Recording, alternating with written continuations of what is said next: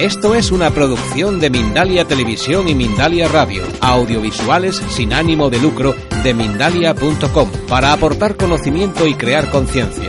Mindalia.com, la primera red social de ayuda altruista a través del pensamiento.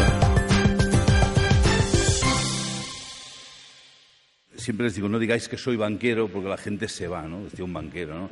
Casi es una provocación que hace un banquero aquí y no vengo a hablar de banca soy banquero por destino, por karma, que dicen algunos. Mi vocación era ser profesor. Yo empecé mi vida laboral como profesor de matemáticas y física en un colegio de chicas en Barcelona. Mi padre era profesor y, amo la, profesión de educador.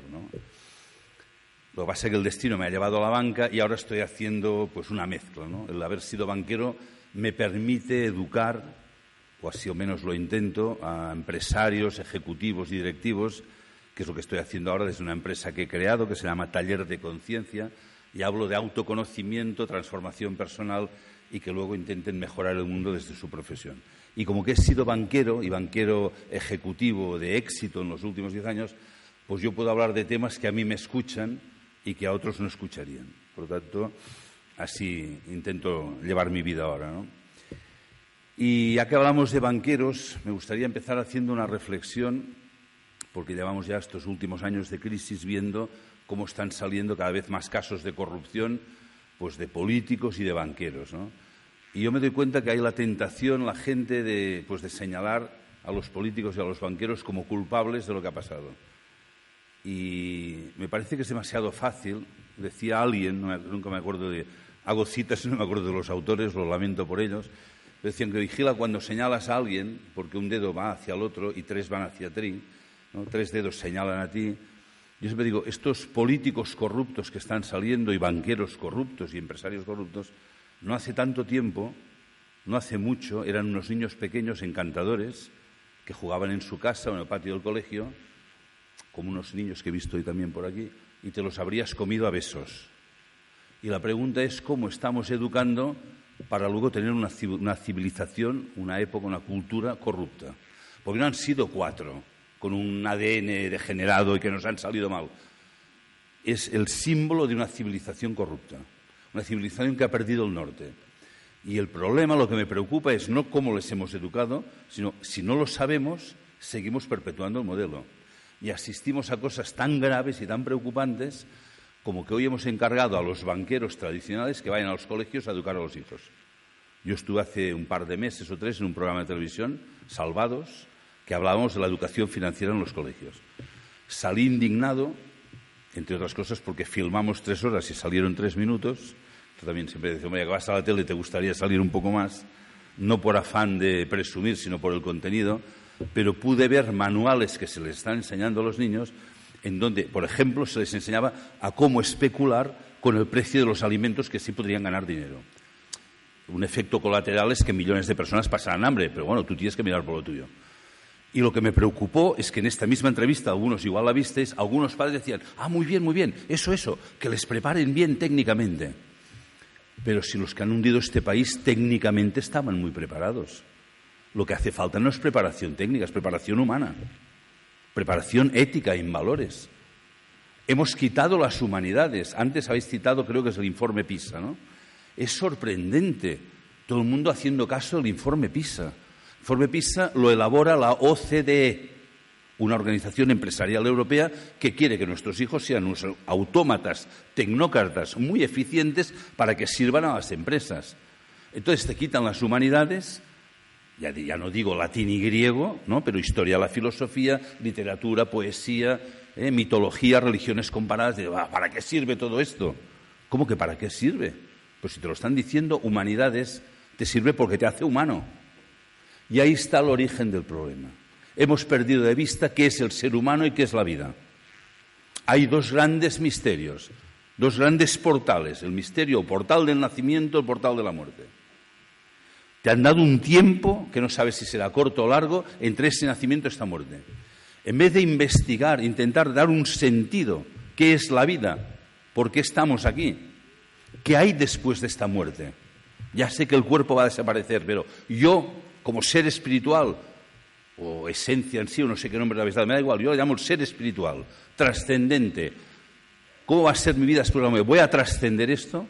¿Hay algo antes del nacimiento? ¿Hay un plan para esta vida? Cuando viene el niño, ¿trae un plan para dar sentido a la vida? Estas son las preguntas que deberíamos investigar, pero ya desde hace mucho tiempo ¿eh? ha ido un creciendo una visión materialista, reduccionista del ser humano y de la vida. Hemos trazado una barrera, una frontera entre lo físico, lo material, lo sensible, lo que se puede ver y tocar, que le llamamos lo real, si se puede ver y tocar lo llamamos real, y lo otro que si existe, pues no se puede conocer, por tanto, es del ámbito de la fe. Y si alguien quiere creer, que crea, pero lo que funciona es la ciencia y la razón. Lo demás es objeto de fe ¿eh? o de superstición. Y ahí lo hemos dejado y es todo el mundo, ya ni se atreve la gente a discutir esto. Lo real es lo que se puede ver y tocar. A mí que me gusta provocar, siempre con respeto y un poco de humor, a la gente me dice, yo solo creo en lo que puedo ver y tocar. Digo, pues chico, tienes un problema porque la luz, por ejemplo, es invisible. Y nadie cuestiona la luz. Y cuando digo la luz es invisible, digo, ¿cómo que es invisible? Se la estamos viendo, que no, que no. La luz hace visibles las cosas. Yo os propongo esta noche, no sé cómo tenemos la luna, no sé en qué cuarto está. Está pequeña. Bueno, da igual. Imaginaros la luna llena. La recordáis, ¿verdad? Cuando tengáis otra vez luna llena, la miráis. Miráis la luna iluminada, preciosa, y aparte del romanticismo, sabéis, porque lo habéis estudiado, que la luna no tiene luz propia, refleja la luz del sol. Bien, recordadla el día que viste la última luna llena, o la próxima, recordaros lo que os digo hoy, y a ver qué dijo aquel Joan Melé, vamos a ver estos catalanes que son muy raros y tal, a ver qué nos dijo, miráis la luna, veréis la luna iluminada y alrededor todo oscuro. ¿Y dónde está la luz que llega a la luna? ¿Cómo es que no la veis? Solo veis la luna, no veis el chorro de luz que llega allí. Simplemente porque es invisible. Por tanto, esa gente que dice, yo solo creo en lo que puedo ver y tocar, bueno, habrá algo más. De momento, la luz. No puedes ver ni tocar, ni es material, y existe. Y como esto, otras cosas. Y en vez de dedicar tiempo y esfuerzos, no solo con el intelecto, que no es suficiente, sino meditativamente, que hoy se ha hablado, cuando uno medita amplía la capacidad de conocimiento a otros niveles que no son racionales, son espirituales, y empiezas a buscar y encontrar sentido a la vida. Entonces, cuando hablas de educar a un niño, puedes empezar a plantearte que educar, yendo al origen de la palabra educar, que viene del latín educere, ex ducere, significa conducir afuera. Educar significa conducir afuera. ¿Conducir afuera qué? Pues esto, las capacidades que trae el niño innatas, capacidades innatas y defectos innatos. Y educar es ayudarle a que viva su propio destino, a que sea él, no lo que alguien ha dicho que es el plan de educación. Es insoportable, es una aberración. No sé por qué toleramos que los gobiernos den los planes de educación y todo el mundo la cata. Y cambian de gobierno, pues vamos a ver, el nuevo currículum escolar, ahora los niños, y se discuten. No, no, matemáticas, que el informe PISA dice que España va mal de matemáticas. Fíjate tú, ¿verdad? ¿Qué problema tenemos con las matemáticas? Yo estudié matemáticas y os tengo que confesar, en toda mi vida no he utilizado las raíces cuadradas, ni el teorema de Ruffini de los polinomios. Fíjate tú. Y mira que era importante, ¿verdad? ¿Son importantes las matemáticas? Sí, no más que tocar el piano o escribir poesía o pintar un cuadro. Al mismo nivel. Pero sin embargo, el informe PISA, claro, es que están preparados el día de mañana y ya estamos con el miedo. El día de mañana, y les decís a los hijos, como, bueno, vosotros no que habéis venido a un congreso de conciencia, los que no han venido, los que no han venido, ¿verdad? Les dicen a los hijos, ya que estáis aquí, lleváis dos días, no me voy a meter con vosotros, ¿verdad? Y además cierro, o sea que. Pero la frase terrorífica que he oído toda la vida ¿eh? al niño tienes que estudiar y sacar buenas notas. Tienes que sacar, el día de mañana, como no saques una buena carrera, no te ganarás la vida. Y ya estás inoculando el virus del miedo al niño, le estás diciendo que ganar la vida es que el día de mañana tengas un trabajo y que ganes dinero. Entonces ya cuando tengas ganado dinero podrás tener una familia y decirles a tus hijos que estudien mucho para ganarse la vida el día de mañana. Como los hámsters en una jaula que dan vueltas, ¿sabéis que dan vueltas? Y no se mueven, lo mismo. Hay gente que dice, es que está todo tan mal. Yo, mira, mientras tengas salud, y trabajo, pues oye, vas, vas tirando. Exacto, vas tirando la vida. Ya lo dices, vas tirando la vida. Nos hemos reducido a vivir como geranios. Naces, creces, te reproduces y mueres. Y ah, bueno, es que ya, oye, es que está todo tan mal. O sea, nos han reducido a la dimensión animal. Y además se enseña en muchas escuelas, porque además ha sido la gran mentira del siglo XVIII, XIX y XX, y seguimos en XXI, el gran dogma del materialismo, hacer creer a la gente que solo somos materia, que el hombre es un animal superior, un animal superior, al final de la cadena evolutiva, y ponen este cuadro horrendo de un mono que se va poniendo en pie y al final es un ser humano. Dicen, los monos, de tanto coger fruta de los árboles, quedaron erguidos y se convierten en hombres. O sea, en nombre de la ciencia se pueden decir unas chorradas y ¿a quién discutes si seguramente es un doctor en Harvard o Stanford? Porque allí son más inteligentes. No, no, un científico de Stanford ha dicho que... Pues este tío que se lo haga mirar porque no está bien. No, es que está bien con la tiranía del reduccionismo. Observar, antes lo ha dicho alguien, hay que observar, mirar al niño pequeño.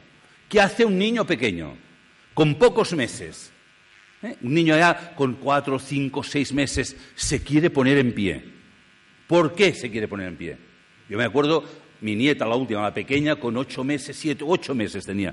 Quería ponerse en pie, no podía, tambaleando, se caía, se cogía una silla, pero que es que lo intenta cada día y un día, cogiéndose una mesa, una silla, me acuerdo, tambaleando, se pone en pie y cuando se pone en pie nos mira a todos, una alegría como, como diciendo, hostia, lo he conseguido pero es muy importante observarlo, cómo luchan ya de bebés para levantarse, ¿no? Pregunta de examen, ¿por qué un niño quiere ponerse en pie? Si yo hiciera caso de las teorías evolucionistas, pues claro que dicen que el mono sirvió para recoger fruta del árbol y tal. Mi nieta no se pone en pie para coger comida, es al revés. Cuando está tumbada, la madre le da al pecho el biberón. Si fuera por supervivencia, que nos ha dicho que somos animales y los animales luchan por sobrevivir en la naturaleza y sobreviven los más fuertes, los que se adaptan mejor y todo este rollo que dicen que dijo Darwin y Haeckel y no sé qué. No es verdad, no se movería mi nieta diría, hostia, no, que aquí la cosa funciona, yo me quedo quieta, pero quiere ponerse en pie. Primer hecho fundamental del ser humano que le diferencia del animal. No somos animales. Hay una parte animal de necesidad, pero somos seres humanos y tenemos unas capacidades. Para mí, la esencia espiritual del ser humano, las grandes capacidades que tenemos son, somos capaces de la libertad, somos capaces del amor y somos capaces de la creatividad. Libertad, amor, creatividad nos hace humanos, nos hace espirituales, nos hace divinos. Por eso en todos los libros religiosos, no solo la Biblia, en todas las religiones decían, el hombre está hecho imagen y semejanza de Dios. Y para los que habéis tenido educación cristiana, en los propios evangelios, creo que es el de San Juan, Cristo les dice a los apóstoles, en verdad os digo, sois dioses. Frase enigmática, ¿qué te está diciendo? Porque claro, viéndonos como somos, decimos, sí, pues si los dioses son como nosotros, vaya decepción. ¿A qué se refieren? ¿Cuál es la divinidad en el ser humano? Para mí, esta trilogía.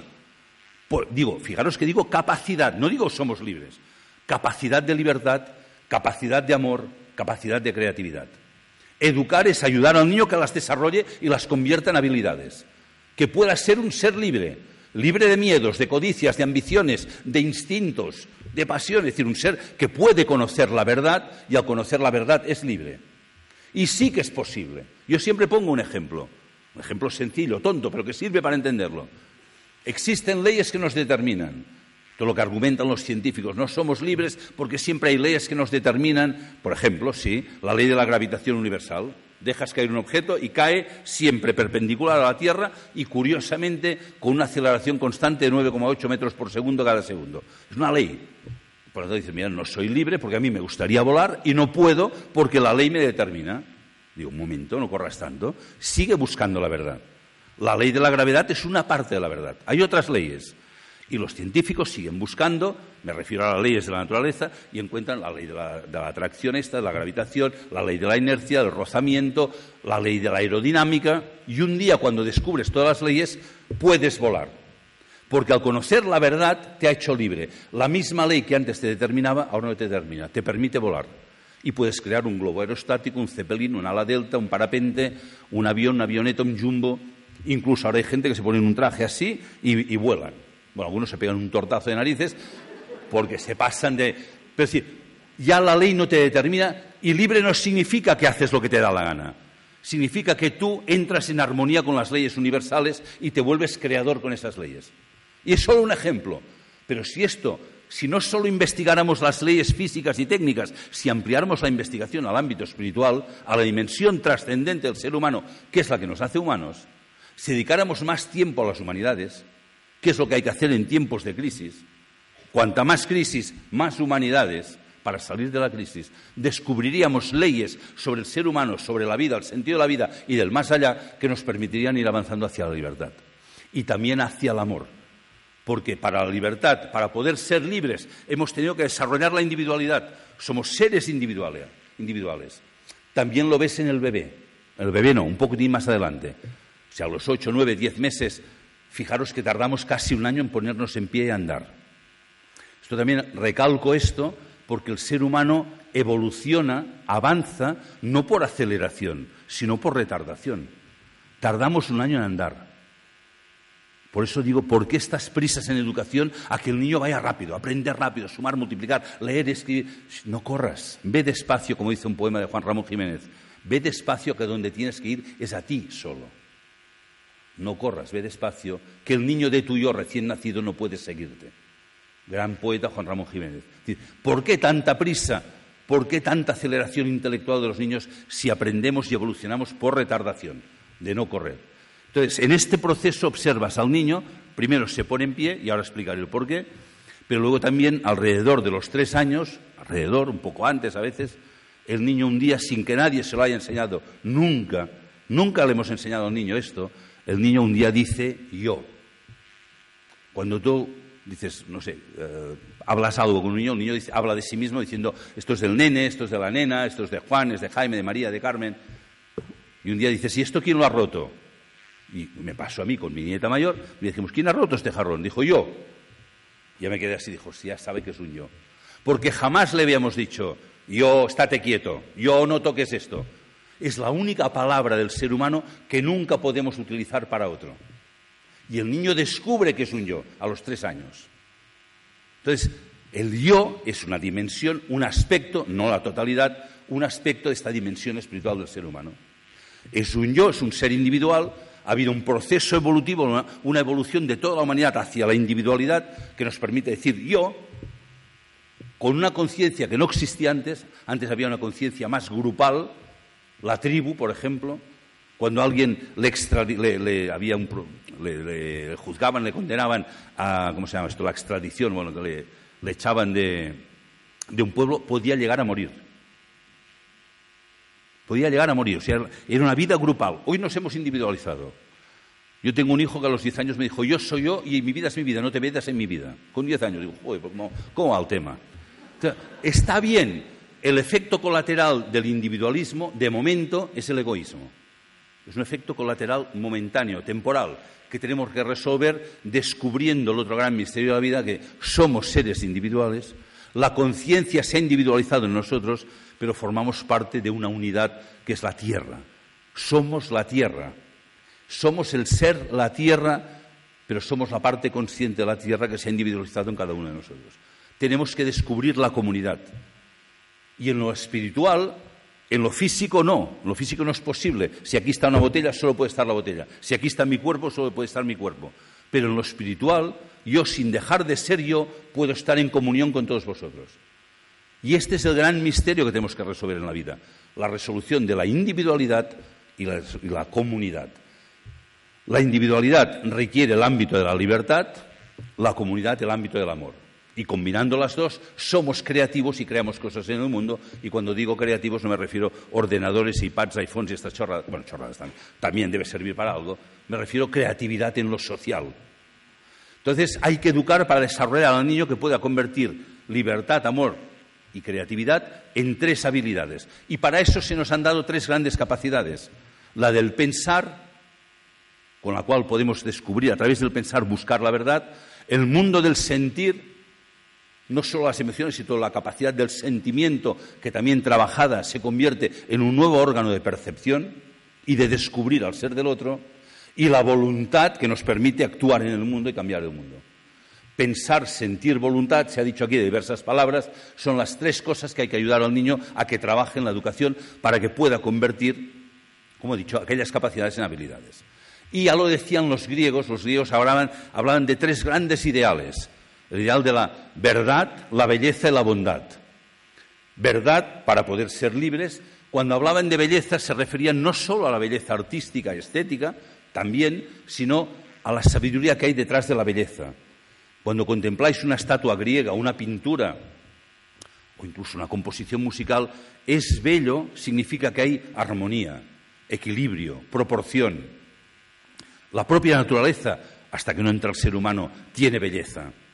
La combinación de los colores, ejemplo, toda la teoría de los colores de Goethe, es apasionante ver cómo en la naturaleza esto está presente, los colores complementarios. Entonces, esta belleza significa armonía. Entonces, esta armonía permite desarrollar la armonía interior y la armonía en las relaciones. Y finalmente, repito, la voluntad, ellos llamaban la bondad, porque la palabra bondad hoy ha degenerado, cuando alguien dice que es bueno, ya lo dices, bueno, es bueno, diciendo casi que es tonto, ¿no? No, bueno significa que ve un problema y se compromete. Ve un problema y dice, ¿yo qué puedo hacer? Ve una persona al lado que tiene un sufrimiento, ¿qué puedo hacer por ti? y vive con la actitud de estar a disposición, voluntad, actividad, compromiso. Y esto se educa ya en la primera infancia. De las tres capacidades que he dicho, pensar, sentir y voluntad, precisamente en la infancia hay que empezar por la, por la última, por la voluntad, no por el intelecto. No, un niño no tiene que aprender a leer y a escribir, ni los números. Aquí ahora lo no sé aquí, cada comunidad es diferente, pero creo que obligan a los cinco años porque, bueno, iba a decir un taco, me callo porque me caliento con estos temas, alguien, algún político de turno, quiero pensar que no con mala intención, quiero pensar esto, a lo mejor simplemente con alguna discapacidad moral. No, han decidido que los niños, para que sean más competitivos, porque en el fondo es esto, para que sean más competitivos el día de mañana, pues cuanto antes empiecen mejor. Y muchos padres también caen en la trampa. ¿eh? Que mi hijo, pues hostia, que sea el más listo, si no más listo, sobre todo más listo que los otros, ¿verdad? Y todos los padres querrían que sus hijos fueran muy inteligentes. Bueno, de hecho, muchos padres quieren que sus hijos son los más inteligentes. Ay, mi niña es, no es porque sea la mía, pero es de lista, ay, ¿verdad? Y ya, si es muy lista, pues seguro que no tendrá problemas porque algún tonto que estará por debajo y ella estará mejor. En el fondo, competitividad. Eh, sí, bueno, bueno, sí, todo esto está muy bien, pero la mía que sea más listilla. Oye, ¿cómo es que tú no sabes multiplicar si la hija del vecino sabe dividir por cuatro, verdad? Hostia, tenemos un problema de narices y es que está todo tan mal. ¿eh? La competitividad. Entonces, pues hacemos esto, el informe PISA y los gobiernos hacen los planes de educación. Y los profesores aguantar. Felicito, no sé si está por aquí, la, que ha intervenido antes, María del Mar, diciendo, yo me salto el plan. Gracias. Por favor, hacerlo. Saltaros los planes de educación. El informe PISA, no repetiré lo que digo siempre que decía, hay que quemarlo, me han llamado terrorista, no lo queméis, lo metéis en un cajón, ya que no me digan que soy terrorista, no hagáis caso al informe PISA. Prepáralos, claro. Pues hay profesores, cuando ellos me dicen, Joan, pero ¿qué quieres que hagamos? Es que, es que el plan es esto, sáltatelo. Sáltate el plan. Haz ver que sí y haces otra cosa. No puede ser, estamos hablando de niños, se ha dicho antes. lo que más queremos en el mundo, hay que proteger a la infancia. Se les está haciendo una verdadera barbaridad. Porque además, y esto no tengo tiempo de desarrollarlo hoy, pero lo voy a dejar en el aire si alguien quiere investigar, los primeros siete años de vida se está formando el cuerpo, los órganos interiores, se están modelando. Curiosamente no lo vemos, porque tampoco hemos desarrollado las facultades para ver estas fuerzas formativas que modelan el cuerpo. Hay como un cuerpo vital que rodea al cuerpo físico, que es el que modela, que cuando tú comes hace que el hígado tenga forma de hígado, el riñón de riñón y el estómago de estómago. Hay unas fuerzas modelantes, fuerzas formativas, fuerzas vitales, fuerzas etéricas, tienen 50.000 nombres. Me da igual el nombre. Están ahí. El cuerpo se tiene que formar bien. Lo más importante a esta edad es que el niño pueda dominar su cuerpo como instrumento de su espíritu. Antes habéis dicho lo del coche. Vale, no me acaba de gustar lo del coche, pero el cuerpo es el instrumento del espíritu para que el espíritu pueda actuar en el mundo. Y hay que formarlo bien. Una buena alimentación, un buen contacto con productos naturales, con la naturaleza, alimentación, por supuesto, ecológica, si puede ser biodinámica, mejor. Que el niño trabaje con maderas, con cosas naturales, no plástico. Es decir, que contacte con el mundo. Claro que hay autismo, muchísimo autismo, y más cada día que los niños están así, delante de, aparatos de esto. Niños de dos y tres años con, consolas de estas, de iPads, de iPhones. ¿Pero qué estamos haciendo? el niño refleja el autismo, el autismo de una sociedad que no observa el mundo. Es un reflejo. Entonces, el niño tiene que estar en contacto con la naturaleza, dominar los movimientos en el espacio, los tres movimientos, delante, detrás, arriba, abajo, izquierda, derecha, como a través del juego y a través de la imitación. Y el niño tiene que imitar y jugar y tiene que subir a un árbol y caerse. Ay, no que se va a caer, que se caiga. Es que se hará daño, se tiene que hacer daño. Yo fui ensangrentado de rodillas hasta los 14, 15 años. ¿Y qué? No, claro, es que se ha caído, vamos a demandar al colegio. O de paso igual al ayuntamiento corresponsable de no sé qué.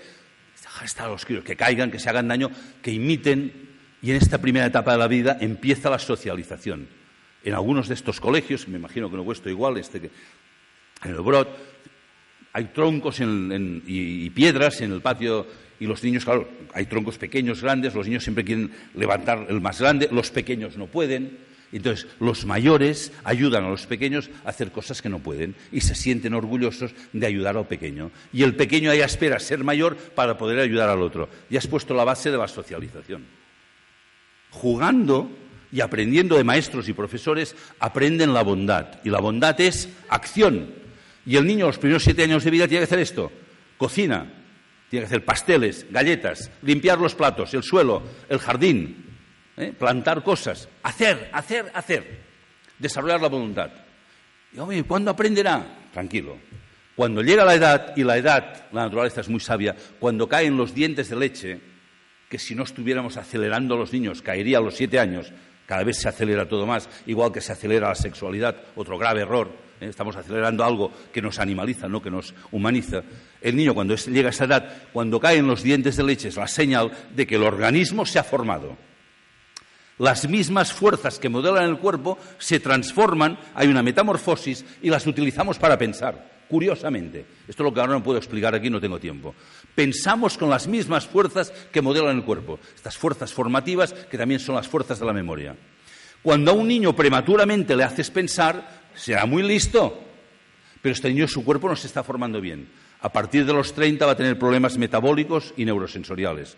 Muchos nuevos que están saliendo, hostia, esta enfermedad, le ponen nombre a la enfermedad de no sé qué, la enfermedad de no sé cuánto, la enfermedad de la tontería que estamos educando mal. Esta es la enfermedad.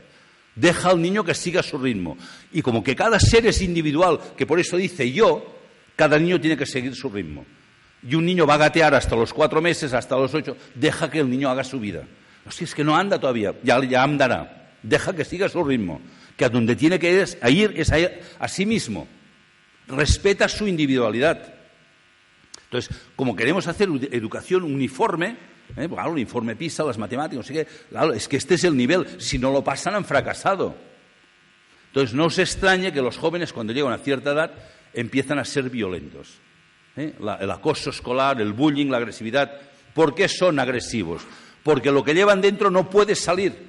Vienen con un plan de vida y lo que encuentran aquí no se parece nada a su, a su inquietud interior, que evidentemente no son conscientes de ello, pero como impulso vital traen otras cosas. Y los niños quieren conocer. Si se pasan el día preguntando, cuando un niño tiene interés en ir al colegio, es que lo has estropeado. Porque el niño se puede pasar la vida preguntando, pero incluso en la adolescencia, que estamos más tontos, interés por aprender, pero tienes que saber qué es lo adecuado a cada edad y cómo hacerlo. Pero en la primera época de la vida, aprender la bondad por imitación. Y la bondad no es decirle al niño, tienes que ser bueno, tú tienes que ser bueno. Y significa que tú tienes que estar comprometido con el mundo. Y que cuando ves problemas te comprometes y el niño aprende de ti. Cuando tú haces, el niño hará lo que tú hagas. Por eso es tan difícil educar. La gran responsabilidad de padres y de maestros. El niño, los primeros siete años de vida, imita. Luego viene una segunda etapa, es aproximado, ¿eh? entre siete y catorce años, que hay que desarrollar, decíamos, la belleza o el equilibrio, la armonía de las emociones, de los sentimientos, de las relaciones. Hoy tenemos un conflicto grave, no nos sabemos relacionar. Ya de pequeños tienen conflictos en el colegio, Siempre había habido un niño borde en el colegio que tocaba las narices. Pero es que ahora es un tema creciente, cada vez más niños a edades más tempranas. Están mal por dentro. O sea, la vida que les mostramos no tiene nada que ver con ellos. Y como muy bien decías, es que tiene el síndrome del TH, de no sé. Sí, el JKFLM, el síndrome. El síndrome de la tontería. ¿Cómo quieres que un niño esté quieto en una mesa con un libro si no tiene que saltar, jugar, correr? O sea, es que lo que no entiendo es cómo no estallan más, no se vuelven locos. Y claro, esto sí, sino, y empastillar a los niños. Es que este niño se mueve mucho, pastilla. Es que este niño está muy quieto, pastilla para que se mueva. Y los padres, como que nos han inoculado el miedo, claro, es que el niño, es que, es que me han dicho que no sé qué. mi hijo mayor, cuando tenía cuatro o cinco años, me llama la profesora, mira, queremos hablar con ustedes, que hay un problema. Hostia, vas preocupado colegio, eres primerizo, hostia, ¿qué problema hay? Es que su hijo es infantil. Coño, claro, tiene cuatro años. No, no, es que, no, no, es que claro, es que el niño no tiene interés en aprender. Y, salta y corre. Digo, hostia, me dice, no, es que este niño nunca hará nada. Es ingeniero, máster MBA, no sé qué. Claro, te dicen esto a los cuatro o cinco años, te quedas asustado. Es que tendrá un problema. Hombre, por favor, ya está bien de esta tiranía. Vamos a respetar esta individualidad, vamos a ver cada niño. Y a esa edad, y también se ha dicho aquí, lo importante es el arte. Lo más importante es el arte. No solo como actividad plástica, sino que todo lo que aprendan sea artístico. Las matemáticas, la historia, todo de manera artística. Y artística significa en armonía, en armonía con las otras asignaturas, en armonía con el cosmos. Hoy tenemos mucha gente inteligente. Antes hablaba de la inteligencia, la la inteligencia. La gente inteligente no está solventando los problemas del mundo. Es más, los están creando. ¿Eh? No voy a hablar hoy aquí de problemas de medio ambiente, que es, espectacular. Es muy grave el tema del medio ambiente. Os recomiendo, hago paréntesis, un libro que ha salido en Naomi Klein, que dice, esto lo cambia todo, habla de cómo está el tema del cambio climático, pero se reúnen científicos, no encuentran soluciones porque lo primero, lo más importante son, claro, los beneficios de las empresas y el crecimiento de las empresas. O sea, hemos dejado el dominio del mundo en gente, ahora se lo digo, discapacitada moral. Claro, el problema de una discapacidad física es que se ve y ayudas y se dejan ayudar. La discapacidad intelectual la ves y se dejan ayudar y ayudas. La discapacidad moral no se ve, no fácilmente, imponen su modelo a los demás. Entonces, hay un modelo mundial de discapacidad, y lo digo para ser suave, para no decir cosas más gordas, y nos lo están imponiendo y no sé por qué lo estamos acatando. ¿Eh? Los propios eh, presidentes del gobierno han dicho, bueno, si aquí quien manda son los mercados internacionales financieros. Pues chico, tenemos un problema grave. Entonces, es momento ya de decir, basta, no puede ser. Hay que rebelarse contra esto. Como decía esta profesora, sáltate las normativas. Me da igual lo que diga el Estado. O sea, basta. Y eduquemos artísticamente. Hay que recuperar las humanidades. Es urgente. Nos hacían humanos, como decía antes. Entonces, fijaros antes que os he dicho, el niño se pone en pie, ¿no? Se pone en pie y luego dice yo, ¿por qué la postura vertical? Fijaros que cuando estamos en la postura vertical, el cerebro queda flotando sobre el líquido cefalorraquídeo. Y este cerebro, fuera de la ley de la gravedad, queda flotando y por el principio de Arquímedes no está sometido a la gravedad, o prácticamente no, se convierte en un órgano capaz de pensar. Esto no significa que el cerebro segregue los pensamientos, como también algún gran científico inteligente de algún país por ahí ha dicho, ¿no? O sea, el cerebro se convierte en un órgano de captar los pensamientos que son universales. Entonces, el cerebro se convierte en el órgano de pensar, eh, con el pensar podemos captar la verdad, a través de la posición vertical podemos ser libres ya en el pensar y en buscar la verdad. También fijaros que, no sé si alguno, alguno de vosotros tiene perro, por ejemplo, o gato, fijaros que los animales a cuatro patas, un día intentar, yo a veces lo hago en mis seminarios, ahora aquí no porque no hay tiempo, quedaría grotesco, intentar andar a cuatro patas. No a gatas, a cuatro patas probarlo cinco minutos y experimentar la tragedia que siente el animal de estar sometido a la gravedad, de hacerlo todo con la boca. Si tenéis un perro, tiene que hacer todo con la boca, tiene que desarrollar mandíbulas, musculatura de aquí y experimenta la gravedad en tu cabeza. Es una esclavitud. El mundo animal sufre y además les torturamos. Cuando estás en posición vertical, tú ya no necesitas que la boca sea instrumento porque las manos se han convertido en algo capaz de fabricar los instrumentos. Entonces, todo esto de aquí se transforma, hay otra metamorfosis, en instrumento para hablar. Y a través del habla, el gran milagro de la palabra, que en todas las religiones decían que el mundo lo creó la palabra, ¿eh? en el principio era la palabra, el verbo, el logos, me da igual, o sea, el mundo, ¿eh? cuando dicen Dios dijo hágase, a través de la palabra se creaba el mundo, también nosotros creamos cosas a través de la palabra, y a través de la palabra comunicamos un mundo interior nuestro a los demás y captamos el mundo de los demás. Empieza este mundo de relación que da la posibilidad posteriormente, si quisiéramos, del amor. A través de la palabra damos la posibilidad del conocimiento mutuo y a través del conocerse el amarse. Y finalmente, como decía, las manos se convierten finalmente en instrumentos de creatividad. Yo ya no necesito tener alas para volar. El animal se especializa. El ave tiene alas, puede volar. El pez, aletas, nadar. ¿Eh? El tigre, el león, garras para cazar. Y los monos para trepar. Y los topos, unas palas para cavar. El animal está especializado. Las manos humanas no sirven para nada. No hace falta. Construyes porque eres creador aquello que necesitas. Por esto nos ponemos en pie. La postura de la libertad, podemos pensar, sentir, crear, y esto, como decía, se hace primera etapa de la vida, la creatividad, la segunda, la emocional, a través del diálogo. Por ejemplo, o algo tan sencillo como que cada clase en un colegio tuviera un coro. Un coro. El niño en el coro tiene que estar consciente de sí mismo, tiene que estar presente. Hablaban antes del mindfulness. Está bien el mindfulness, pero también tiene que haber el heartfulness. ¿eh? O sea, plenitud del corazón también. Y a través del canto tienes que, no sirve que seas un gran tenor Tienes que estar pendiente de los demás, entrar a tiempo, no gritar más ni menos. Entonces, el estar presente, consciente de ti y de los demás, te lleva a esta conciencia no solo de cabeza, sino de corazón y te empieza a crear la armonía con los demás. Es la base para una futura armonía en la sociedad, a través del arte. Y finalmente, cuando llega la adolescencia, que el joven lo que necesita es descubrir quién es él, allí empieza la batalla. Por eso es tan difícil el adolescente no sabe quién es, necesita confrontarse con los demás. Perdón, me he dejado una cosa. En la segunda etapa, si antes he dicho, en los primeros siete años lo importante es la imitación, de los siete a los catorce lo importante es la autoridad. Pero no el concepto de autoridad de mando, autoridad de autor. O sea, el que está delante tiene que ser un autor de su vida. Hemos confundido la palabra autoridad con mando. Tenemos que mandar porque no tenemos autoridad. Este es el problema. Pero cuando uno es autor de su vida y significa que sabe quién es él y qué sentido tiene su vida y a dónde quiere ir, esto es un reflejo para el niño. Y el niño busca límites, necesita estos límites de la autoridad del mayor, repito, autoridad de autor, y esto le ayuda a estar centrado y a tener seguridad.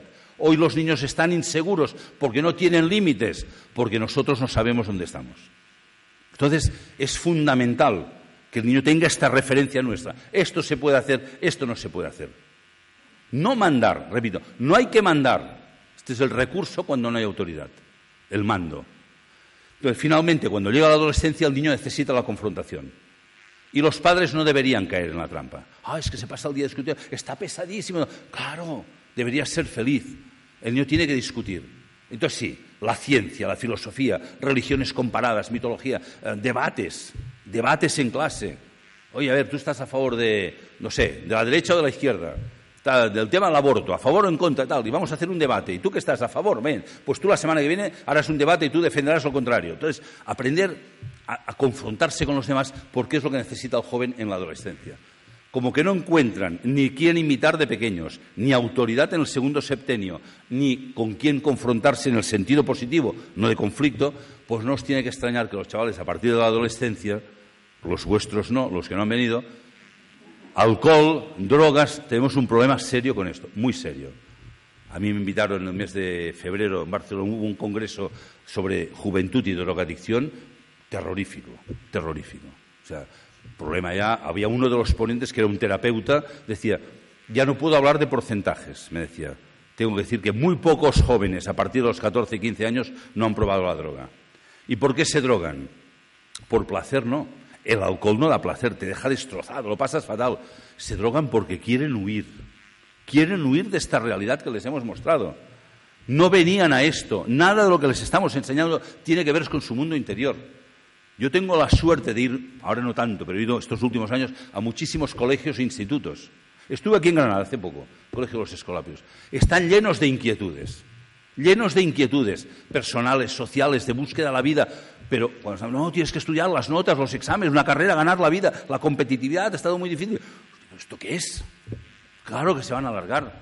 ¿Qué interés pueden tener en la vida? Y no se extrañe que muchos se suicidan. Se está ocultando. Se está ocultando los índices de suicidio en los países, por ejemplo, en Noruega, los países más ricos del mundo, el suicidio se ha disparado en los jóvenes. ¿Por qué? Porque no tiene sentido su vida. Es insoportable. Entonces, hay que ir a esta dimensión y hay que hablar de lo espiritual.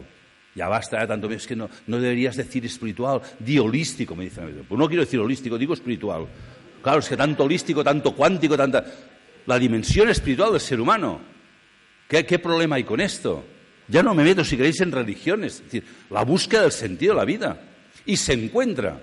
Cuando uno dedica tiempo diario, y lo digo porque lo hago, si no lo contaría, al silencio, a la meditación, a la búsqueda, encuentra respuestas. También salen nuevos enigmas, pero ves que la vida tiene sentido. Y cada día colocas uno o dos piezas de este puzzle inmenso que es la vida. Pero te da una confianza, te da una seguridad. Sabes que hay un sentido. Sabes que esta barrera entre lo físico y lo no físico es ficticia. Sí que se puede pasar. Sí que se puede conocer. Es necesario, es urgente dar una visión trascendente. Porque si no, si la visión es esta materialista que dicen, pues esto, que yo me acuerdo cuando era joven, un premio Nobel de Medicina, se puso de moda. Igual alguno recordaréis, Jacques Monod, ¿eh? publicó un libro que se llamaba El azar y la necesidad. Le dieron el premio Nobel de Medicina al año 65 y en este libro, aparte de hablar del ADN, ARN y todas estas cosas, decía, pobres seres humanos, pero lo decía convencido, pobre, decía, es que os pensáis que sois alguna cosa, no somos nada. Somos un conjunto de átomos que por, azar pues, se han juntado y han formado moléculas. Y las moléculas a su vez se combinan por azar y forman células. Y las células se combinan y forman órganos y esto se va combinando y un día te sale un cocodrilo, una gallina, un hipopótamo, una jirafa, un rinoceronte un ser humano. Es un tema de azar. Según cómo se combinan, pues sale una cosa, sale otra. Y cuando te mueres se descompone y no queda nada. Pues si esto es así, ¿qué hacéis en un congreso? Vamos a emborracharnos a vivir, que son cuatro días. ¿Qué es lo que se está haciendo? Pero si es la visión reduccionista, no, queda nada, ¿no? todo es azar. Yo digo, exacto. Mira, eh, como según combinas unas letras, coges unas letras, las tiras al azar y te puedes seguir una poesía de Antonio Machado o la publicidad del Carrefour que te han dejado en casa. Genéticamente es casi lo mismo. Depende cómo combinas, te sale poesía o no. Es un azar. O sea, es que se dicen verdaderas tonterías en nombre de la ciencia. Perdona, no, señor ni el código genético nos condiciona. No es que somos así porque los genes es al revés. Para poder ser así hemos escrito estos genes. Y hay que empezar a decir estas cosas y a preguntárselas. Y el hombre no es un animal. Si fuera cierta la teoría de la evolución, tal como se explica, que siempre que doy una charla la gente me dice, hostia, pero tú no serás de estos que, cuestionan la teoría de Darwin. Digo, no, yo la niego directamente. Ya, ya está liada, ya. Entonces eres un creacionista, no sé. Mira, si fuera cierto, si fuera cierto que la vida solo es una lucha por la supervivencia y para una adaptación al medio ambiente, y que solo sobreviven y evolucionan los más fuertes o los que se adaptan mejor, si esto fuera cierto, ¿por qué al final de la cadena evolutiva escribimos poesía? O sea, lo más sublime del ser humano es escribir poesía. ¿Por qué hacemos poesía? O componemos una sinfonía de estas de, Beethoven o de Mozart, tal. Lo pintamos. ¿Qué tiene que ver esto con la lucha por la supervivencia o la adaptación al medio ambiente? No hacemos esto porque nos queramos adaptar. Escribimos poesía, hacemos literatura, hacemos música, pintura, porque somos libres y creadores y porque amamos y porque algo que tengo dentro lo quiero compartir por eso lo exteriorizo. Es la dimensión humana. Por eso es tan importante el arte. Lo más importante, porque no es necesario. Es porque somos libres y, y capaces de amar y de crear. No os dais cuenta, porque nos quieren reducir. No, claro, es que las matemáticas, pues entonces podrás trabajar y ganar dinero y nos han reducido a animales. Hemos renunciado a vivir, nos conformamos con sobrevivir. Y lo triste es que lo estamos enseñando a los niños. ¿eh? El informe PISA y tal. Entonces, hoy es urgente, urgente decir en voz alta, recuperar esta dimensión espiritual del ser humano, luchar por la libertad de los niños, para que sean capaces de amar entonces, hay maneras de hacerlo, hay muchos métodos. Aquí habéis hablado estos días de un montón de cosas. Pero sobre todo decir, el niño donde tiene que ir es a sí mismo. Hay que respetar su tiempo, su ritmo, ¿eh? su, individualidad única. Cada ser es único. Estamos educando a los niños clónicos. Somos diferentes. Cada uno es diferente. Viva la diferencia. Vamos a ayudarles a que sean ellos mismos si seguimos repitiendo lo mismo, los problemas que van a venir van a ser más graves. O sea, el mundo nos está mostrando los problemas que tenemos, medioambientales, económicos, hoy no quiero hablar de economía y tal, pero invito a la gente que veáis el, informe que presentó la ONG Intermon Oxfam en el foro de Davos, no sé si fue en enero o en febrero. Foro de Davos, allí en Suiza, donde se reúnen la gente que mueve los hilos, ¿no? Y el informe decía terroríficamente que a finales del año que viene, al ritmo que vamos hoy, a finales del año que viene, el 1% de la población mundial ya va a tener muchísimos más recursos que el 99% restante. Esta es la evolución de la economía. Sobra dinero en el mundo. Estamos destruyendo el planeta. Cada vez hay más gente que tiene necesidades. ¿Qué estamos haciendo? que es que son corruptos, que son mala gente. No, esta gente que hace esto, como he dicho antes, eran críos encantadores, como los vuestros, que se les educó para esto. Y esto no se ha cambiado. Esto no se ha cambiado y los gobiernos siguen decidiendo. Y yo lo que no entiendo es que la gente en la calle hace manifestaciones por la escuela pública. Yo no quiero escuela pública, quiero escuela gratuita. Pública, si significa que el político decide cómo hay que educar, yo no la quiero. Dejar libertad a los profesores, a los maestros, se pasen el día haciendo informes, pobre gente. Es insoportable. Ya veremos qué escuelas funcionan. Iremos aprendiendo unos de otros. Pero no puede ser que cada gobierno, pues no, ahora el niño por mañana aprenderá el sueco. ¡Hala! ¿No? Como la, película Bananas de Woody Allen. O sea, no puede ser. está en juego la humanidad. No es un tema del cambio climático, no es un tema. Está en juego dos modelos de ser humano. El ser humano para el cual nos crearon, este de la libertad, el amor, la creatividad, el que yo defiendo, el que yo reconozco en mí como experiencia interior, no es una teoría, es una vivencia. O el ser humano mecanizado, marioneta, al servicio de una producción y de unos intereses. Yo tengo claro por lo que voy a luchar. Sea, yo quiero luchar por este amor, por esta creatividad y por esta libertad. No quiero, y hay el peligro de que existe, yo cuando era joven estaba de moda un libro que se llamaba Un mundo feliz de Aldous Huxley, estaría bien releerlo hoy. Un mundo que a lo mejor ya no habrá ni guerras ni hambre, pero nos van a decir a cada uno qué tenemos que hacer, cómo, cuándo y dónde. Y yo esto no lo quiero. Prefiero el momento un conflicto y entre todos resolverlo. No quiero que me manipulen, que me digan lo que tengo que hacer, porque mi esencia, mi ser interior se revela, quiere ser libre. Toda la vida he luchado por la libertad, la mía y de los demás. Y hoy tenemos que hacerlo todos para apoyar a los jóvenes y a los niños. Es nuestra responsabilidad. Algún día nos dirán por qué lo permitisteis. Fijaros que ahora le reclamaban al Papa anterior dónde estaba Dios en la época de los campos de concentración nazis. Alguien le, preguntó esta pregunta que la encuentro, me parece un descaro increíble. ¿Cómo que dónde estaba Dios? La pregunta no era esta. ¿Dónde estábamos los seres humanos? ¿Dónde estábamos los hombres que permitimos los campos de concentración nazis? Y algún día nuestros nietos nos dirán, ¿por qué permitisteis esta infamia? ¿Qué está pasando hoy? Porque tenemos la voluntad paralizada. No nos han educado a la voluntad. Las ideas sí, incluso algunos los sentimientos. Hay gente que cuando ve las noticias llora. Ahí llega ya un nivel de emotividad increíble. Pero el compromiso, eh, la gente critica a los bancos. Es que los bancos, ¿y has cambiado de banco? ¿O sigues llevando tu dinero al mismo banco? Esto se llama síndrome de Estocolmo. Nos quejamos, pero seguimos allí. O sea, no hay capacidad de cambio porque no se ha educado la voluntad. Ahora incluso dicen los niños no hace falta que aprendan a escribir. Ya, la última barbaridad. A mí me hacían escribir con un tintero con tinta y una plumilla y un mango y hacer una caligrafía. Era dominar la voluntad. No, no hagáis nada, no hagáis nada. Porque con una voluntad débil es facilísimo manipularos. Por eso quieren que no hagan nada. No hace falta, si con el dedo en el ratón del ordenador ya el mundo ya te viene. Entonces, hoy tenemos que decidir si queremos educar a nuestros hijos para que sean personas, seres humanos en la dimensión espiritual o marionetas al servicio de no sé quién. Yo os animo que apoyéis lo primero, que luchemos por un mundo mejor. Gracias. Hola, yo quería preguntar, por ejemplo, lo que una de las cosas que más me paralizan a mí son los miedos. Entonces, ¿cómo superar esos miedos? Porque tenemos miedo a casi todo. Empezando por los cambios y sobre todo lo desconocido. Sí, sí. El miedo va directo a la voluntad. Fijaros que desde que te levantas hasta que vas a dormir, todo es miedo, ¿no? Que si la prima de riesgo sube, que si no sé qué, miedo. El miedo nos lleva a la dimensión animal. Los animales tienen miedo, porque no son capaces de que su yo esté presente, observe y pueda actuar. Entonces, de las tres cosas que he dicho, la educación para el coraje, porque contra miedo, coraje. El coraje se educa en la infancia, con la voluntad. O sea, cuando un niño aprende a hacer, ¿eh? Y luego también, no lo he contado todo porque tampoco ni hay tiempo, ni soy un pedagogo, aunque es mi pasión, hay eh, imágenes que a los niños les dan fuerza y hay que trabajar las imágenes.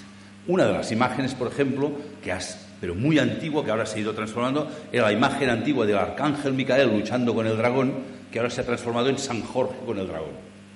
Esta imagen para los niños es importantísima, porque San Jorge con la espada significa el yo presente con, la espada sí es el signo del coraje, que no mata al dragón. Le dice, tú tienes que estar aquí. Le mantiene así, ¿no? Los cuentos e historias que los niños aprenden sobre estas cosas les dan fuerzas a su alma, fuerzas de entusiasmo, fuerzas de coraje. Es decir, educar la voluntad haciendo, pero imágenes, los grandes arquetipos, por ejemplo, de cuentos de hadas, completos. Cuentos de hadas tienen una gran sabiduría, leyendas, por ejemplo, esta de San Jorge con el dragón, el dragón representa todas las fuerzas inferiores, el miedo, la mentira, el odio, todo esto, en forma de animal es el dragón y el caballero, que es el yo. Entonces el niño no lo intelectualiza, no hace falta que lo entienda. La imagen le alimenta por dentro. De hecho, por ejemplo, los cuentos de hadas no eran para niños. Los cuentos los, los contaban, no los leían, los contaban en narración oral la gente mayor, antiguamente, cuando no había ni televisión ni había nada, junto al fuego del hogar, y repetían los mismos cuentos porque estas imágenes les alimentaban por dentro. Yo, por ejemplo, he trabajado en, algunos de mis seminarios con el cuento de la Bella Durmiente, Blancanieves, Caperucita, contienen arquetipos universales. Cuando un niño trabaja con estas imágenes, esto le fortalece por dentro. Pero los niños hoy no trabajan con imágenes. Les damos las imágenes hechas.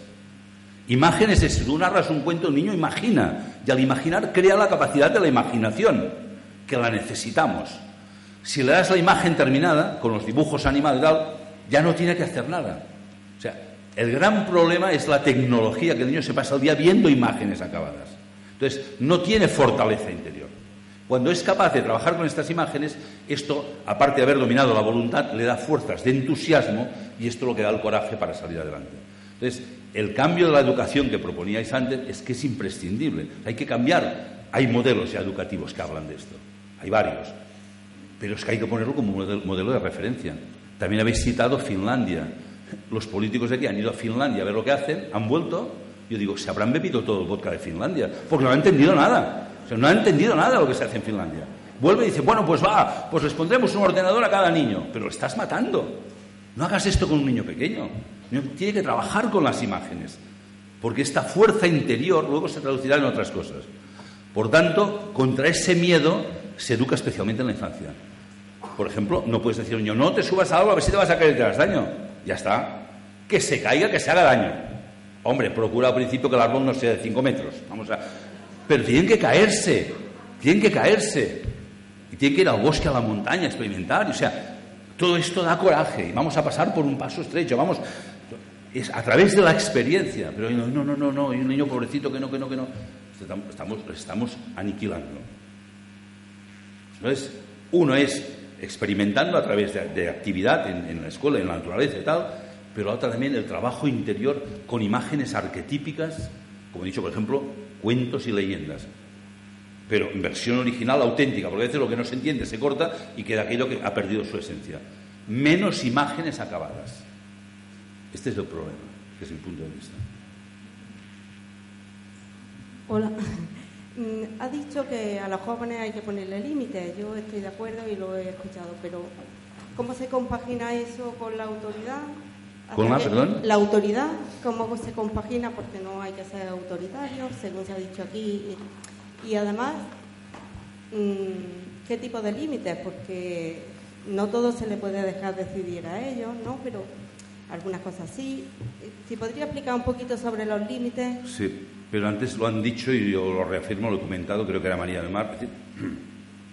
Primero tienes que autoeducarte tú, el profesor y el padre. O sea, a través de los hijos podemos aprender muchísimo. Es un continuo aprendizaje. Entonces, si tú te esfuerzas en trabajarte a ti mismo, como decía antes, tú te conviertes en autor de tu vida. Tú tienes que saber qué sentido tiene tu vida. Y probablemente, si empezáramos ahora a preguntar a cada uno, el otro día me pasó, estaba haciendo un trabajo con una empresa, un equipo directivo, y se me ocurre preguntar a, todo el comité directivo, digo, ¿qué sentido tiene vuestra vida? se me quedaron así y luego le pregunto al director general que qué sentido tiene su vida. Y se me puso casi a llorar. Me dijo, no me hagas estas preguntas, hombre. O sea, hostia, no sé, tú. Pues, pues esto, ir, ir tirando, pues mira, tener trabajo, salud, la familia, ir tirando. Decía, esto, ir tirando la vida. Entonces, es una respuesta muy difícil. Decía, uno tiene que trabajarse en uno mismo. Porque la autoridad, como decía antes, vendrá de que el joven vea que tú realmente sabes quién eres, lo que estás haciendo, a dónde vas. Si tú solo sobrevives, él lo va a ver. Por tanto, los hijos sacan a flote todas nuestras contradicciones. Yo con mi hijo mayor veo todos mis errores, con el mediano no tanto, pequeño menos. Entonces, es así. pero tiene que haber una voluntad de autoformación.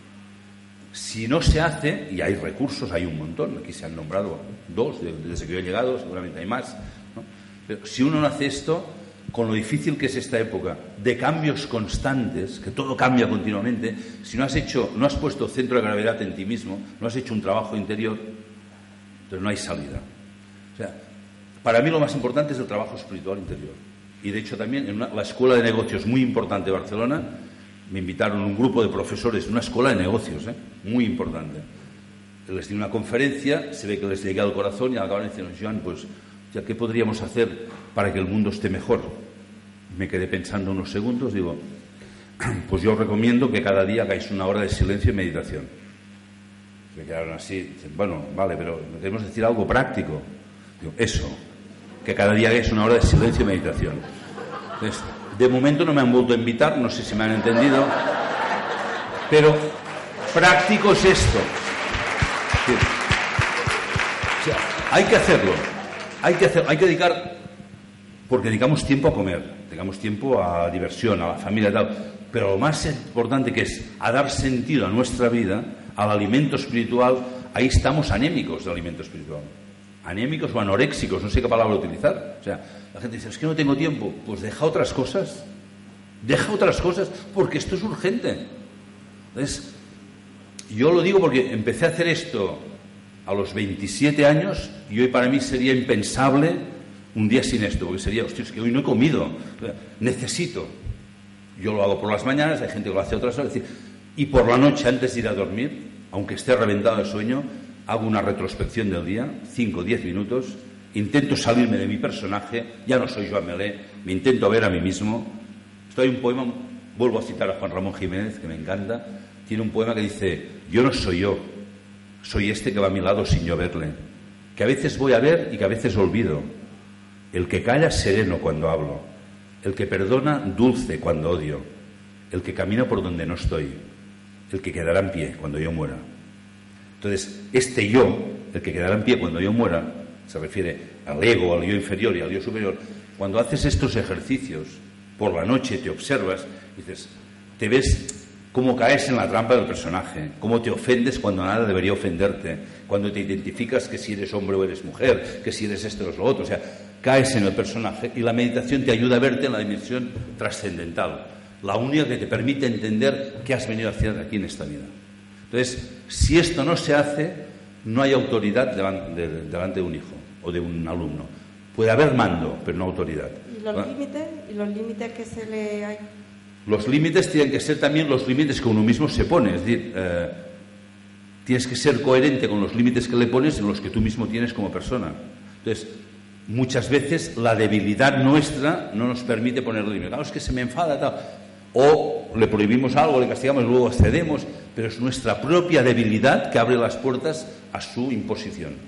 Entonces, estoy totalmente de acuerdo con lo que se dicho antes. Trabajo personal, trabajo personal diario, igual que comemos cada día, respiramos cada día, esto nos da la fortaleza, bueno, y por supuesto la observación y el amor por entender quién es el hijo, que no es lo que nosotros queremos que sea como dice también otro gran poeta, es que los poetas dicen las cosas de manera bonita. Khalil Gibran, que nuestros hijos no son nuestros hijos, han venido al mundo a través nuestro. Entonces, interesarnos con amor, ¿quién debe ser?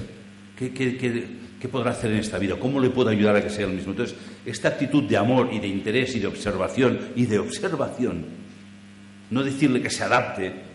Entonces, esto también permite, establece una relación, la relación de amor lo cambia todo. Yo incluso digo, otro día que hablemos de otro tema, diría que el amor incluso es más grande que el karma, que el destino. El amor puede cambiar el destino difícil de una persona. Entonces, no hay una fórmula. Es decir, dedicar tiempo y esfuerzo personal. Hay gente que dice, mira chico, yo soy así, ¿qué quieres que le haga? No, se cambia. ¿Cómo que yo soy así? Cambia. Tú no eres así. Tu ego es así, pero tú puedes ser de otra manera. Entonces, el esfuerzo diario, el interés por el otro, es magia. Cambian cosas teniendo en cuenta que estamos en tiempos difíciles, que en casa van a vivir una cosa, en el colegio otra y en la televisión van a ver otra. Y esto para un crío es terrorífico. Por lo tanto, yo también de pequeños les protegería que no vieran tanta televisión, tampoco prohibirla, no puedes caer en el extremo contrario, pero todo no lo pueden ver. Todo no lo pueden ver. Me acuerdo cuando uno de mis hijos tenía 10 años, en Cataluña había una sesión que llamaban sesión de medianoche, unas películas, bueno, de lo más fuerte que hay en todos los sentidos, ¿no? De erótico, de violencia y tal de una clase de 22 niños, la mayoría el sábado por la noche veían esto. porque sus padres se iban y los dejaban mirando la tele. Entonces, sí que se pueden poner límites. Esto no se puede ver, esto no toca. Y da igual que hagan la rabieta.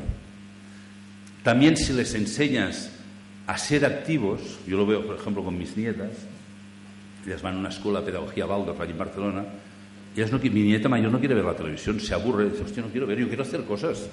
Porque, o sea, mirar es aburrido, yo, yo quiero ser... Claro, o sea, no se trata de prohibir, se trata de dar alternativas, y haciendo son felices. Entonces, no hay una fórmula mágica. Hay que estar pendiente, mirando y aprendiendo continuamente. Como decían antes también, hasta que me muera voy a intentar aprender, al menos cuando vuelva con el nuevo coche, a ver si lo hago mejor y si conduzco mejor, ¿no?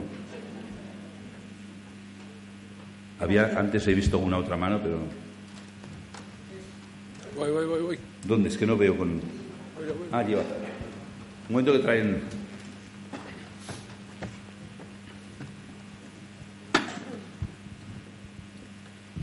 Bueno, mm, ha hablado de que, de que la enseñanza debería ser gratuita y ya está.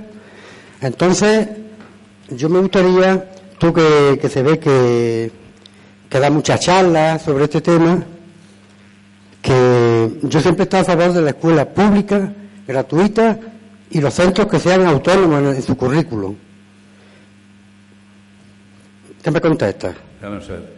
Si entendemos por público, sea, yo diferencio público, es que hay que matizar las palabras. Yo lo que refiero es que el, quien es el responsable de la educación, los profesionales de la educación son maestros y profesores. Y a ellos les corresponde ver y trabajar qué es lo adecuado en cada momento no al político. Y cuando decimos escuela pública estamos diciendo que los políticos deciden el plan de educación. Y ahí no estoy de acuerdo porque no les corresponde. Los políticos solo tienen que garantizar la paz y que todo el mundo cumple, o sea, que todo el mundo cumple con sus obligaciones y que todo el mundo se respeta sus derechos. Y uno de los derechos es tener una buena educación. Y un político tiene que garantizar Sí. una buena educación, pero no decir el contenido. Yo te- no le corresponde a un político, les corresponde a los profesionales, que son los maestros, que son los que se han preparado Te, para educar. te he entendido mm, lo que querías decir, te he entendido perfectamente, pero yo mm, he echado de menos, he echado de menos, pues hace 35 años, 30 años, en la escuela había más autonomía que puede haber ahora, bastante más. Es que no oigo bien con el mío, perdón. Perdona es que lo. Hace 30 años, hace 35 años, eh, yo me sentía mucho más autónomo en un centro escolar que hace un año. Entonces yo, mm, no sé, que me gustaría que, o hablarlo contigo, que esto creo que merece una reflexión más profunda, Sí. porque a partir de ahí la enseñanza privada, ¿qué me cuenta? Pero fijaros una cosa, contestando un poco, evidentemente eso es un tema para un coloquio mucho más amplio, Sí. ¿no? ahora en un debate final. Pero la escuela pública, es decir, el Estado está, está siguiendo el informe PISA Sí, sí. que lo organiza una organización empresarial y ha encargado a los banqueros que vayan a los colegios a educar a los niños en educación financiera y económica. Entonces, y esto es lo que se está haciendo en escuelas públicas. Entonces, yo no puedo aceptar esto. O sea, lo público significa que sea accesible a todo el mundo. Ahí estoy de acuerdo. Pero esto es un adoctrinamiento en base a una ideología que yo no Sí, comparto. La, la- la escuela siempre ha sido la correa de transmisión, correa de transmisión de, de los poderes. Siempre ha sido, pero, pero yo, mm, es que en vez de utilizar ese término que tú utilizas, eh, lo que pediría es que añadiera que los centros sean autónomos. Bueno, pues, bueno, igual no lo he dicho bien, Es que- pero me estoy refiriendo a esto. Que los profesores del centro decidan. No, no, actualmente la cosa va por donde tú dices, Claro, un control total. pero cada vez más ¿Ya? Cada vez más como marionetas nos hacen ir donde quieren. En cualquier caso sería un debate interesante para, para otra jornada. Aquí, espera. Creo que aquí hay una Que pregunta. han, levantado, han levantado aquí también al lado antes. Es que quedan también. Bueno, yo más que pregunta ¿Dónde quería está? ¿Pero dónde no veo? Aquí. Vale, es que no se ve nada desde aquí. Yo quería dar las gracias porque he sido una niña con mucha suerte. Tuve una maestra que se plantó y dijo, mis niños aprenden matemáticas jugando a las tiendas en el cole, van a aprender historia mm, haciendo cositas en las paredes, vamos a amasar, vamos a hacer... Yo nunca quise ser maestra, soy pedagoga. Nunca quise. yo decía, yo maestra, no, yo voy a ser médico, ingeniera, porque por otro lado era lo que se me estaba diciendo en casa, era como un choque. Nunca supe por qué, pero lancé una moneda al aire, no me dio la nota para medicina y acabé en pedagogía, así, de repente. Dejé la carrera, porque partiendo de que cuando somos estudiantes se nos están inculcando unas cosas que no son reales, o por lo menos a mi punto de vista no lo son. Luego he tenido siempre, para ganarme mi dinerillo, he dado clases particulares. Y cuando yo hoy he tenido alumnas de 18 años, a las que le digo, ¿te quieres venir? Nos tomamos un café. Y me llega una y me dice un día, dice, tengo un problema, me lo cuenta. Y me dice, gracias porque tú me diste la oportunidad, que también a su vez me la dieron a mí de pequeña. Ojo. Dice, contigo me he he aprendido y sobre todo me da seguridad. Yo sí creo que los maestros que están aquí, profesores, están aquí por algo, y, me gustaría hacer hincapié en que lo transmitan, que no tengan miedo, que no quiero escuchar la palabra miedo, porque no sabéis lo que le estáis haciendo en realidad a las personas, ¿eh? Un cambio total. Yo lo noté en mí, ahora pienso, no sabía por qué, yo iba por ahí desperdigada. Y me paro a pensar y pienso todo lo que recibió. Lo que hoy en día me levanta es decir, he estudiado cinco años X, Y, Z, teoría de aquí, teoría de allí, teoría de allí, pum, pum, pum. Digo, bueno, ahora sé lo que no tengo que hacer. Porque los niños no son así. A mí me gusta salir a la calle, verlo, observar. O sea, yo animo a todos, porque más que nada no, era pregunta, era un ánimo a esos maestros que escucho. es que no veas cómo llego reventado. ¿Cómo que cómo llega reventado? Mañana, no, hoy llego así, eso es porque algo falla. Mañana, otra cosa y arriba, y que si hay leyes, que la haya, es lo que se ha hablado antes, saltarlas, saltarlas, porque a mí se me ha ayudado mucho.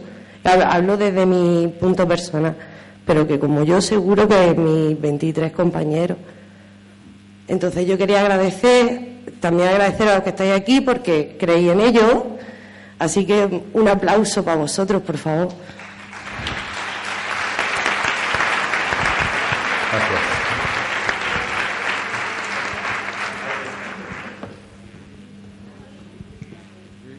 ¿No hay tiempo? Una más. Una más. Que pierdo el avión. Eh, aquí. Hola, buenas noches. Mi nombre es Andrea y yo tengo una duda porque a lo largo del día hemos estado hablando de que nos han enseñado, ¿no? O hemos aprendido mal y que tenemos que desaprender todo lo aprendido, que tenemos que resetearnos. Y claro, ahora yo me planteo, porque yo soy madre de un niño de tres años, y claro, ahora digo yo, voy a meterlo al cole para que le empiecen a meter información que no, que no está bien y para que después tenga que empezar a desaprender o que desarrolle algún problema. Entonces mi pregunta es, yo como madre me siento responsable de la educación que le van a dar a mi hijo. Entonces, sé que en casa a lo mejor yo puedo guiarle, ¿no? Para que pueda desarrollar pues su parte espiritual pero mm, ¿qué hago? ¿No lo meto al cole y que no aprenda nada? No sé, es como, no sé. Es el, gran conflicto de todos los padres, ¿no? En primer lugar, mirar, porque hay muchos tipos de escuelas. Eh, aquí os han presentado una y hay otros tipos de escuelas así. Entonces, en Granada hay escuelas también, eh, digo, parecidas a esta o, o, de otras. Y ahora tampoco quiero dar nombres. Hay muchos métodos, por ejemplo, de Crowley, Montessori, Waldorf, son unos tipos de pedagogía que respetan al ser humano individual y le preparan para que pueda ser él mismo. Si no hay esto, hay que buscar lo más parecido. Y bueno, pues hay un montón de padres que están creando escuelas. No me gusta lo que hay, pues creo una escuela diferente. También hay maestros de la escuela pública que se están formando en otras pedagogías para aportar lo máximo posible. No lo sé, no lo sé, no hay una respuesta. Decir, ¿qué hago? Ya pasé este problema. no encontré en aquella época nada de lo que me gustaba, ¿no? Con mis nietas sí que lo puedo hacer, pero con mis hijos no. Pensar siempre que el amor como te decía antes, el amor de los padres y los maestros puede suplir muchísimas cosas, porque a pesar de todo todavía estamos aquí y todavía creo que se nos va a poder aprovechar a todos, ¿no? A la mayoría. Pero sí que los problemas y los retos que plantea el mundo requieren un cambio muy importante. O sea, porque si no sí que podremos sobrevivir, pero nos van a manipular cada vez más. Entonces, eh, pues igual, si no os gusta lo que encontráis, tendréis que crear otras escuelas. Ya sé lo que estoy diciendo. Esto, esto lo dije a sí mismo en Sevilla hace tres años. A una persona me dijo, pero es que no me gusta lo que hay, yo querría un tipo de escuela tal. Dije, pues si lo has visto claro es que te toca hacerla a ti. Se quedó blanco y la han hecho. O sea que yo te, te animo a que si no encuentras nada que te guste, busques un grupo de padres y algún maestro así un poco loco, aventurero, y creáis una escuela diferente. Os animo a hacerlo. ¿Perdón? Seguro, seguro que hay gente no loca, sino gente con coraje para iniciar cosas nuevas. Seguro, en todas partes la hay. Somos más de lo que mucha gente se cree. Yo que me paso el día dando conferencias por toda España Latinoamérica, eh, en, en, foros como este, en 200, 300, 400 personas, la gente se cree que somos un grupo aislado. Que no, que en este momento hay miles de personas que estamos por un cambio, pero falta la comunicación o la unión ¿eh? el, compromiso. Sí que hay mucho Internet y muchas redes, pero esto no es comunicación. Comunicación es... Entonces, y hay que buscar, pues mira, no os vayáis sin contactar, todos este grupo que estáis aquí, y, a ver si vuelvo el año que viene, si hemos montado una escuela. En Sevilla me sorprendió, tal como se lo dije, digo, pues tú lo has visto claro esto, sí, sí, lo he visto claro, habría que hacer esto, lo otro y tal. Digo, pues si lo has visto claro es que el destino te ha marcado a ti para que lo hagas. Y no sé cómo se lo dije, y se ve que no durmió esa noche, y, y, y la ha hecho. Pues oye, eh, te digo lo mismo, a ver si funciona. Igual tengo un poder ahí para... sí, eh, lo que estamos hablando, la conciencia está reñida con una vida cómoda. Por eso nos han seducido con la vida fácil. No te compliques la vida, toma, sé feliz, disfruta y tal. Y os digo, complícate la vida, implícate en la vida y sé feliz, sí, pero la felicidad sea un efecto colateral del compromiso. La vida cómoda no es una vida feliz. Entonces, te animo a que hagas una escuela. ¿Por qué no? Otros lo han hecho. Bueno, me tengo que ir, me encantaría ir a cenar con vosotros, pero...